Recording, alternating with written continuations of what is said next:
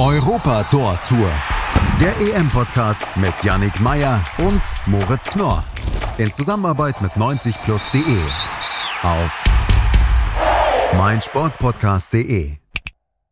Der erste Tag des zweiten Spieltags dieser Europameisterschaft liegt hinter uns und wir haben bereits den ersten Achtelfinalisten.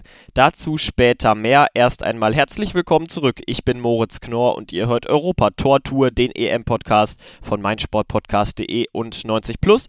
Bevor ich es vergesse, wenn auch ihr nichts mehr verpassen wollt zur Europameisterschaft, dann abonniert doch jetzt gerne diesen Podcast in eurem Podcatcher. Und jetzt blicken wir aufs Sportliche. Das mache ich nicht alleine, sondern mit Sarom Siebenhaar von 90 Plus. Hallo Sarom. Saron. Hi, schönen guten Abend. Fangen wir am Anfang dieses EM-Tages an. Russland besiegt Finnland mit 1 zu 0, sichert sich die ersten drei Punkte dieser Europameisterschaft und ist jetzt wieder mittendrin in der Verlosung um die K.O.-Phase.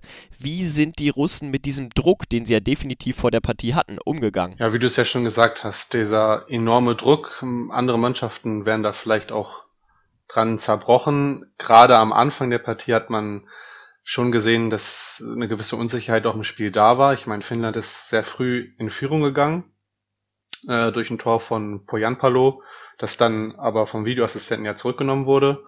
Und erst danach hatte man das Gefühl, dass Russland immer mehr in die Partie kam und dann auch ein bisschen Selbstsicherheit bekommen hat und äh, dann auch die Partie dominiert hat.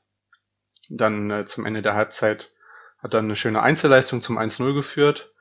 Und ja, wie du schon gesagt hast, sie sind jetzt wieder mittendrin in der Verlosung fürs Achtelfinale, sind ja jetzt aktuell Zweiter. Belgien und Dänemark haben zwar noch nicht gespielt, ähm, aber es war auf jeden Fall wichtig, auch das direkte Duell gegen die Finnen gewonnen zu haben, da die ja im ersten Spiel die Dänen geschlagen haben. Und sollte Finnland am äh, letzten Spieltag gegen Belgien nichts reißen, würde Russland eben schon einen Punkt reichen, um als Zweiter in die Gruppen, äh, ins Achtelfinale einzuziehen. Du hast angesprochen, dass die Russen dominant waren. Woran lag das genau? Die Finnen hätten ja eigentlich nach diesem Sieg im ersten Spiel gegen Dänemark, na gut, der war natürlich überschattet von dem Herzstillstand von Christian Eriksen, aber trotzdem hat man diese Partie ja gewonnen, hat sich drei Punkte gesichert und hätte ja eigentlich mit sehr, sehr breiter Brust in diese Partie gehen können. Wieso hat man sich dann doch wieder von den Russen ja so dominieren lassen und ähm, musste da dann quasi ganz oft hinterherlaufen. Ja, letzten Endes ist das, glaube ich, relativ simpel zu erklären, einfach die individuelle Qualität. Ähm, wie du es schon gesagt hast, gegen Dänemark haben ganz andere äh, Ereignisse die Partie überschattet und ich denke, da standen auch alle etwas neben sich.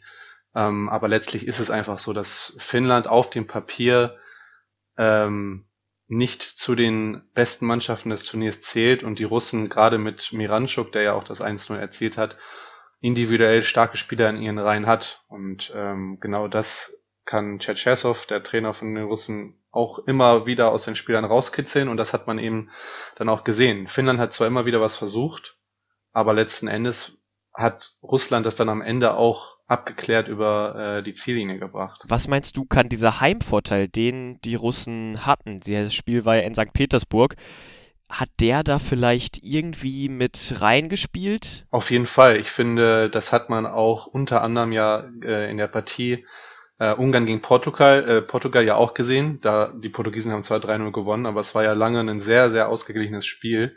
Ähm, und man hat einfach gesehen, was Fans ausmachen. Gerade so Mannschaften wie, ähm, wie die Russen leben natürlich davon. Das hat man ja auch bei der WM gesehen, 2018 sind sie ja auch sehr weit gekommen, haben ja unter anderem Spanien ausgeschaltet.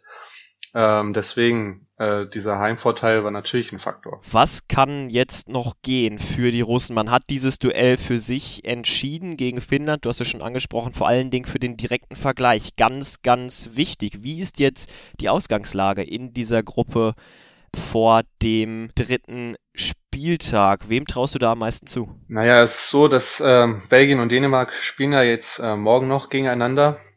Und am letzten Spieltag äh, trifft äh, Belgien dann auf Finnland und Russland bekommen es dann mit Dänemark zu tun. Und durch den Sieg jetzt gegen Finnland denke ich mal, dass äh, die Russen auf jeden Fall mit viel Selbstbewusstsein in die Partie gegen die Dänen gehen werden. Bleibt halt abzuwarten, in welcher Verfassung die Dänen sind. Äh, wenn man jetzt gegen Belgien überraschend äh, gewinnt, dann hat man vier Mannschaften mit drei Punkten. Ähm, und da ist dann für jede Mannschaft was drin. Allerdings würde ich sagen, dass die Finnen die geringsten Chancen aufs Achtelfinale haben, weil sie eben am letzten Spieltag gegen den Weltranglisten ersten Belgien spielen, die gegen Russland eindrucksvoll gezeigt haben, zu was sie imstande sind. Ähm, und deswegen denke ich, dass äh, Platz zwei am Ende an Russland geht äh, und die Dänen am Ende eventuell sogar ausscheiden werden, weil sie eben das direkte, direkte Duell gegen äh, Finnland ja sogar verloren haben. Schauen wir auf die zweite Partie des Tages zwischen der Türkei und Wales und wir müssen sagen, die Türkei nach zwei Spielen mit 0 Punkten und einem Torverhältnis von 0 zu 5. Boah, damit hätte man vor der Europameisterschaft auch nicht unbedingt gerechnet. Was war los im Spiel gegen die Waliser? Ja, wie du es gesagt hast, sehr, sehr überraschend. Auch gegen Wales, wie schon gegen Italien, hat die Türkei sehr, sehr passiv gewirkt. Und wenn man bedenkt, dass sie vor äh, kurzer Zeit ja noch die Niederländer sogar mit 4 zu 2 geschlagen haben, da muss man sich wirklich fragen, was, äh, was da los ist. Denn äh, auch gegen Wales ja, in gewisser Weise hat man sich einfach den Schneid abkaufen lassen. Äh, die Waliser waren viel giftiger und galliger in den Zweikämpfen. Äh, die äh, Türken haben sich oft dann in diesen Zweikämpfen ja auch verstrickt und ähm, haben sich aus dem Konzept bringen lassen und hatten über den gesamten Spielverlauf gesehen auch eigentlich nur wirklich zwei gute Chancen, äh, wo man natürlich aber auch äh, sagen muss, dass äh, Wales, der Torwart, Ward, hat auch überragend gehalten Nichtsdestotrotz äh, ist es erschreckend, weil man ja eigentlich die Klasse der Türken in letzter Zeit gesehen hat und dann so zwei Auftritte. Es ist schwer zu erklären, aber sie agieren einfach sehr passiv. Heute hat mal, hatte man teilweise das Gefühl, dass sie zu viel wollten Vielleicht kommen sie auch einfach mit der Erwartungshaltung nicht klar. Wir müssen vor allen Dingen auch über die Defensive sprechen. In der kompletten Qualifikation nur drei Gegentore. Das waren die wenigsten von allen Mannschaften und jetzt kassiert man erst gegen Italien drei und heute gegen Wales zwei. Und die Waliser sind ja jetzt auch nicht unbedingt für die großen Offensivfeuerwerke bekannt. Was ist da hinten los? Eigentlich hat man doch die individuelle Klasse mit den beiden Innenverteidigern, mit Suyunchi und Demiral. Na gut, der saß erst heute draußen, aber trotzdem, der hat bei Juventus Turin bewiesen, dass er auf höchstem internationalen Level mitspielen kann. Ja, du sagst es. Allerdings darf man auch nicht vergessen, dass sowohl Soyunchi als auch Demiral in ihren Vereinen auch gestandene Partner in der Innenverteidigung an ihrer Seite haben. Und gerade Soyunchi, den kennen wir auch aus der Bundesliga noch vom SC Freiburg, hat sich zwar sehr gut entwickelt, aber ist immer noch dafür bekannt, äh, teilweise äh, für ein nicht optimales äh, Stellungsspiel. Und auch Demiral ist ja noch relativ jung.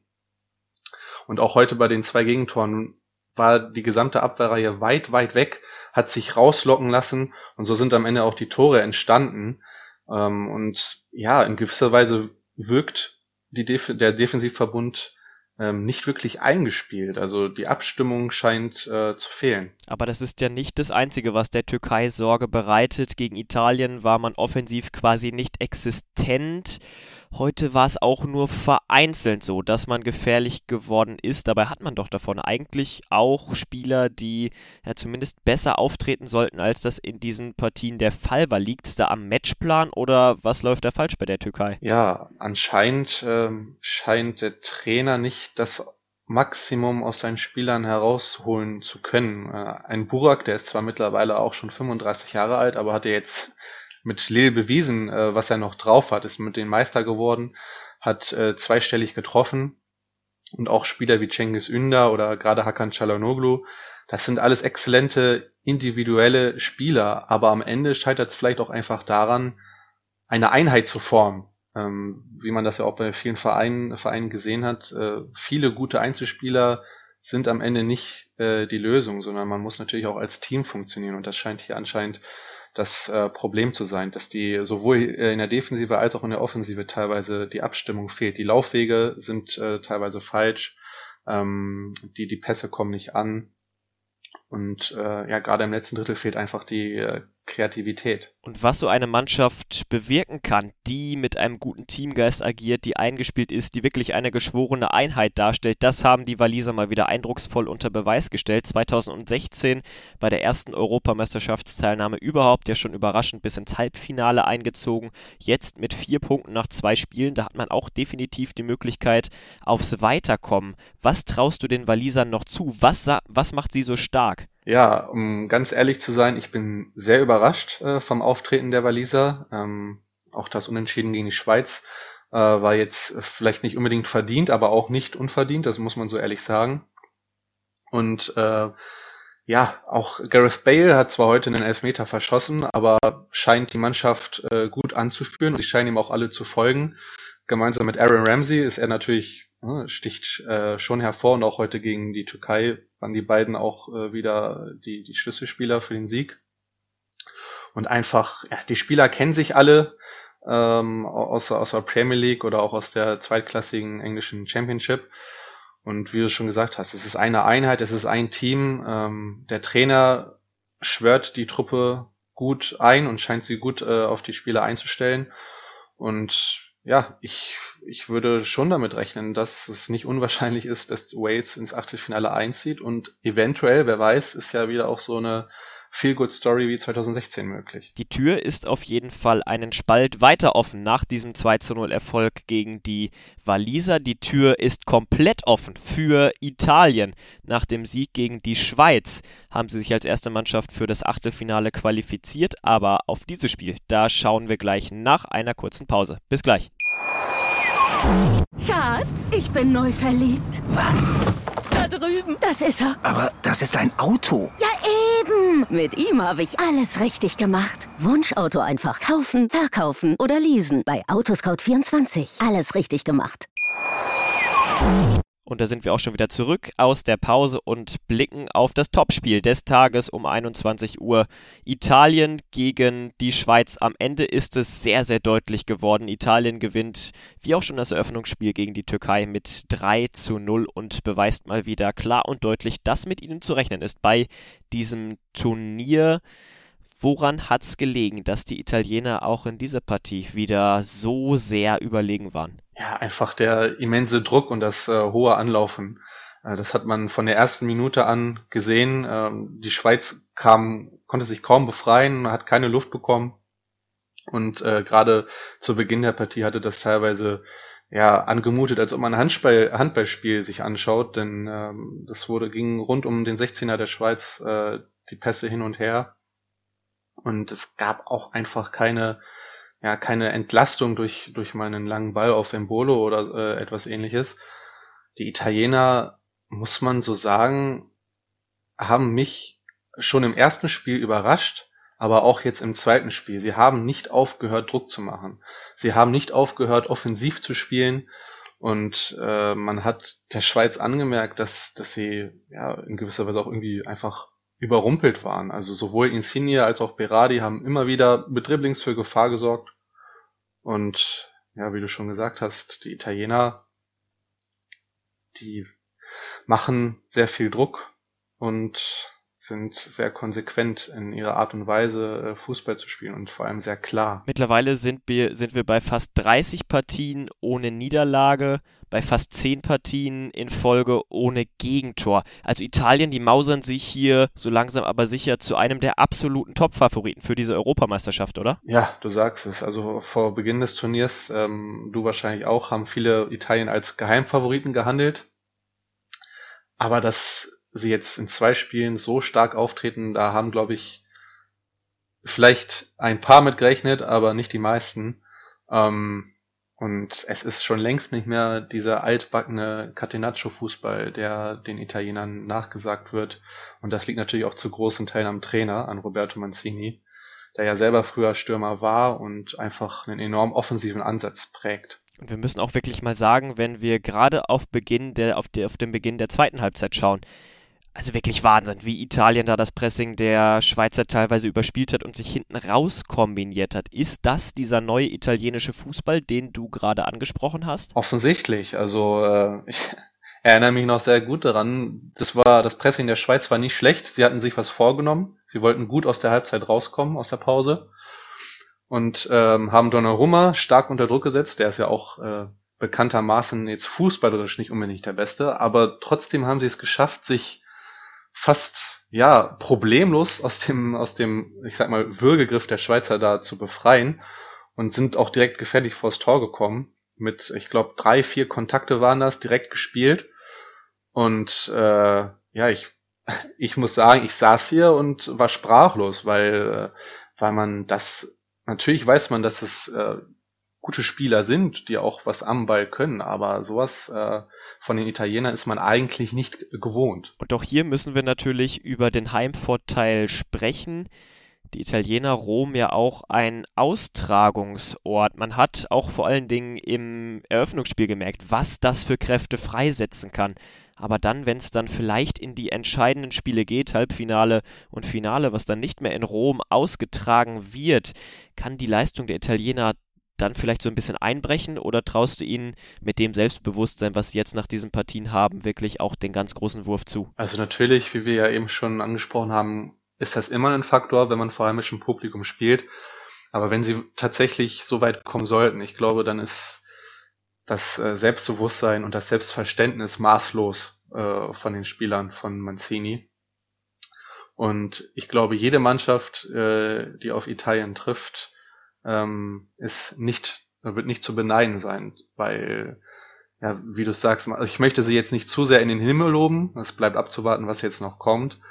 Aber nichtsdestotrotz ist das, glaube ich, die stärkste italienische Mannschaft, die wir, ja, die wir seit 2006 gesehen haben. Ich meine, sie waren zwar auch äh, in der Vergangenheit, standen sie in einem EM-Finale, aber meiner Meinung nach ist das, wie gesagt, die stärkste italienische Mannschaft, die wir seit langem sehen. Wir müssen natürlich auch nochmal über die Schweiz sprechen. Man steht jetzt nach zwei Spielen mit nur einem Punkt absolut mit dem Rücken zur Wand. Steht aktuell zwar auf Tabellenplatz 3, aber muss trotzdem das letzte Spiel gegen die Türkei eigentlich gewinnen, weil mit zwei Punkten kannst du als Gruppendritter nicht weitergekommen, nicht weiterkommen. Das ist ausgeschlossen. Also muss unbedingt ein Sieg gegen die Türkei her was ist los bei den Schweizern? Eigentlich ist es ja eine Mannschaft, die absolut eingespielt ist, die sich in den letzten Jahren entwickelt hat.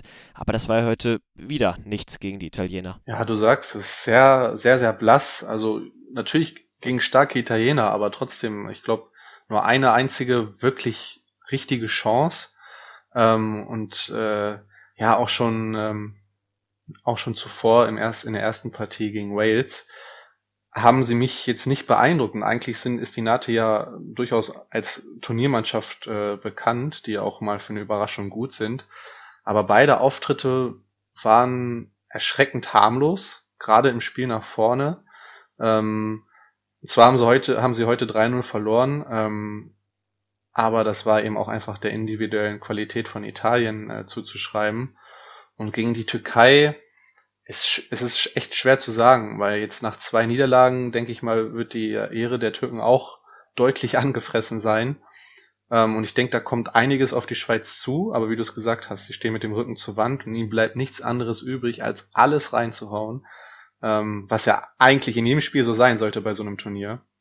Ähm, aber wie gesagt, sehr harmlos äh, und ist man auch eigentlich äh, nicht von der Schweiz gewohnt. Und diese individuelle Klasse, die den Schweizern das Leben so schwer gemacht hat gegen die Italiener, die war in der Partie personifiziert durch Manuel Locatelli. Unser Spieler des Tages hat das 1 zu 0 erzielt, das 2 zu 0 erzielt. Wow, was für eine Partie von ihm. Ja, du sagst es. Also wenn ich mich dran erinnere, dass das 1-0 äh, mit einem überragenden Volleypass über die Hälfte des Platzes äh, schickt er Aberadi, der dann zur Grundlinie läuft und Locatelli hört nicht auf. Ja, er läuft, er läuft durch, er läuft weiter bis in den 16er rein und ähm, man, es hat sich gezeigt, es lohnt sich. Er bekommt den Ball von Berardi wieder, musste nur noch den Fuß hinhalten und auch generell über das ganze Spiel gesehen. Ähm, er gewinnt die Zweikämpfe, es ist sicher ein Passspiel und ähm, ja, Lucatelli auch der zweite Abschluss zu, zu seinem zweiten Treffer. Eiskalt, aus 17 Metern, rechts unten, lässt Sommer keine Chance. Äh, und hat man, glaube ich, vor dem Turnier gar nicht so erwartet, dass er so eine Rolle spielen wird. Ist ja in die Mannschaft gerückt durch die Verletzung von Marco Verratti. Der könnte jetzt im Laufe des Turniers zurückkommen, trainiert mittlerweile schon wieder mit dem Ball, aber für ein Manuel Locatelli, ja, braucht man den eigentlich nicht bringen, so wie der Locatelli aktuell drauf ist, oder? Eigentlich nicht. Also so wie die Italiener spielen, gibt es eigentlich keinen Grund, das Mittelfeld überhaupt zu ändern. Ähm, Gerade mit Locatelli hast du, er hat heute bewiesen, er ist zweikampfstark, passsicher und sogar torgefährlich. Am ehesten, wenn Mancini Verratti wirklich bringen möchte, würde ich darauf setzen, dass äh, jemand wie Jorginho vielleicht weichen muss, der zwar natürlich defensiv einiges anbietet, aber dafür ähm, nach, äh, in, äh, nach vorne einige Schwächen hat. Vielleicht könnte es auch Barella treffen, der sich ja heute ähm, leicht verletzt hat ähm, gegen, gegen die Schweiz. Aber wenn alle fit sind, sehe ich keinen Grund, dass Verratti in die Startelf rückt. Warum? Warum? Also Never change a running system. Schauen wir zum Ende dieser Folge nochmal auf den heutigen Tag. Wer spielt denn so die Ukraine gegen Nordmazedonien? Was können wir uns erwarten von dieser Partie? Ja, ich äh, bin mir ziemlich sicher, dass die äh, Ukrainer nach der knappen Niederlage gegen äh, die Niederlande jetzt die ersten drei Punkte einfahren wollen. Sie lagen zwar lange 2-0 hinten, haben aber Comeback-Qualitäten gezeigt und man hat sichtlich gesehen, also ich habe noch das Bild von äh, Zinchenko im Kopf, äh, wie er sich den Frust von der Seele schreit nach dem 3-2 der Niederländer. Die wollen zeigen, was sie können. Die Nordmazedonen haben gegen Österreich gut mitgehalten, aber es hat dann am Ende eben einfach doch nicht gereicht und äh, wenn die Ukrainer konzentriert zu Werke gehen, denke ich nicht, äh, dass äh, Nordmazedonien eine Chance haben wird und aller Wahrscheinlichkeit nach wird der Verlierer dieses Duells auch keine Chancen mehr dann auf das Achtelfinale haben. Es geht also auch hier ums Weiterkommen, beziehungsweise auf die Chance aufs Weiterkommen wo es ein bisschen klarer werden könnte. Das ist dann die zweite Partie des Tages zwischen Dänemark und Belgien. Belgien könnte auch hier einen sehr, sehr großen Schritt in Richtung Achtelfinale machen. Für die Dänen geht es ja um nicht weniger als das Turnier, oder? Ja, genau. Ähm, es ist eine sehr interessante Gruppenkonstellation. Wenn äh, die Dänen nämlich gegen Belgien gewinnen, dann hast du vier Mannschaften mit drei Punkten. Das ist immer sehr interessant, wenn du mit so einer, in so einer Konstellation in den letzten Spieltag gehst. Und ja, äh, der Dänemark-Trainer äh, Hjulmand hat ja seinen, hat seinen Spielern freigestellt, ob sie gegen Belgien auflaufen wollen, wegen den Ereignissen äh, rund um Christian Eriksen. Wir haben es ja alle mitbekommen. Ähm, aber er ist zuversichtlich, dass die Mannschaft geschlossen auftreten wird gegen den Weltranglisten Ersten. Bei Belgien könnte De Bruyne zurückkehren, was äh, ja sehr sehr wichtig wäre, aber sie haben ja auch gegen Russland gezeigt, dass es auch ohne ihn geht. Und ja, wenn, wenn sie gegen Dänemark gewinnen, die Belgier, dann ist, äh, ist man eigentlich schon mehr mit einem Bein äh, als mit einem Bein im äh, Achtelfinale. Und äh, die Dänen, ja, wenn man noch Chancen auf das Achtelfinale haben möchte, dann sollte man ähm, alles dafür tun, um gegen Belgien zu gewinnen oder vielleicht sogar einen Punkt wenigstens mitzunehmen. Und dann gibt's um 21 Uhr noch das Topspiel der Gruppe C zwischen den Niederlanden und Österreich. Beide Mannschaften ja das erste Spiel gewonnen. Die Niederlande gegen die Ukraine, Österreich gegen Nordmazedonien. Was können wir uns hier erwarten? Ja, in dem Duell geht's äh, aller Voraussicht nach um den, äh, nach um den Gruppensieg.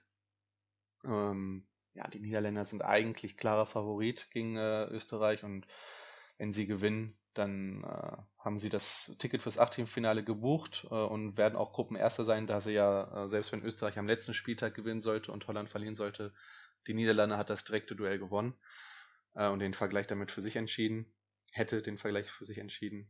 Und äh, ja, wenn Österreich einen Punkt mitnehmen kann, sind sie wahrscheinlich auch im Achtelfinale. Ähm, das war zwar gegen Nordmazedonien jetzt über weite Strecken nicht der überzeugendste Auftritt, aber sie, sie haben ihren Job gemacht und wer weiß, vielleicht können sie ja ungeahnte Qualitäten ähm, noch hervorrufen gegen die Niederlande und für, für eine Überraschung sorgen. Alles rund um die drei Partien des heutigen Tages erfahrt ihr dann morgen in einer, Vol in einer neuen Folge von Europa Tor Tour, dem EM-Podcast von meinsportpodcast.de und 90 Plus. Für heute soll es das aber erst einmal gewesen sein. Ich danke dir, Sarum, dass du hier warst. Danke auch. Und wenn auch ihr nichts mehr verpassen wollt, dann abonniert, wie gesagt, gerne Europa Tortur in eurem Podcatcher. Lasst vielleicht sogar eine Bewertung da. Darüber würden wir uns sehr, sehr freuen. Und jetzt wünsche ich euch noch einen schönen Tag. Macht's gut und bis morgen. Schatz, ich bin neu verliebt. Was? Drüben. Das ist er. Aber das ist ein Auto. Ja, eben. Mit ihm habe ich alles richtig gemacht. Wunschauto einfach kaufen, verkaufen oder leasen. Bei Autoscout24. Alles richtig gemacht. Europa Tor Tour. Der EM-Podcast mit Yannick Meyer und Moritz Knorr. In Zusammenarbeit mit 90plus.de. Auf meinsportpodcast.de. Schatz, ich bin neu verliebt. Was? drüben. Das ist er. Aber das ist ein Auto. Ja, eben. Mit ihm habe ich alles richtig gemacht. Wunschauto einfach kaufen, verkaufen oder leasen. Bei Autoscout24. Alles richtig gemacht.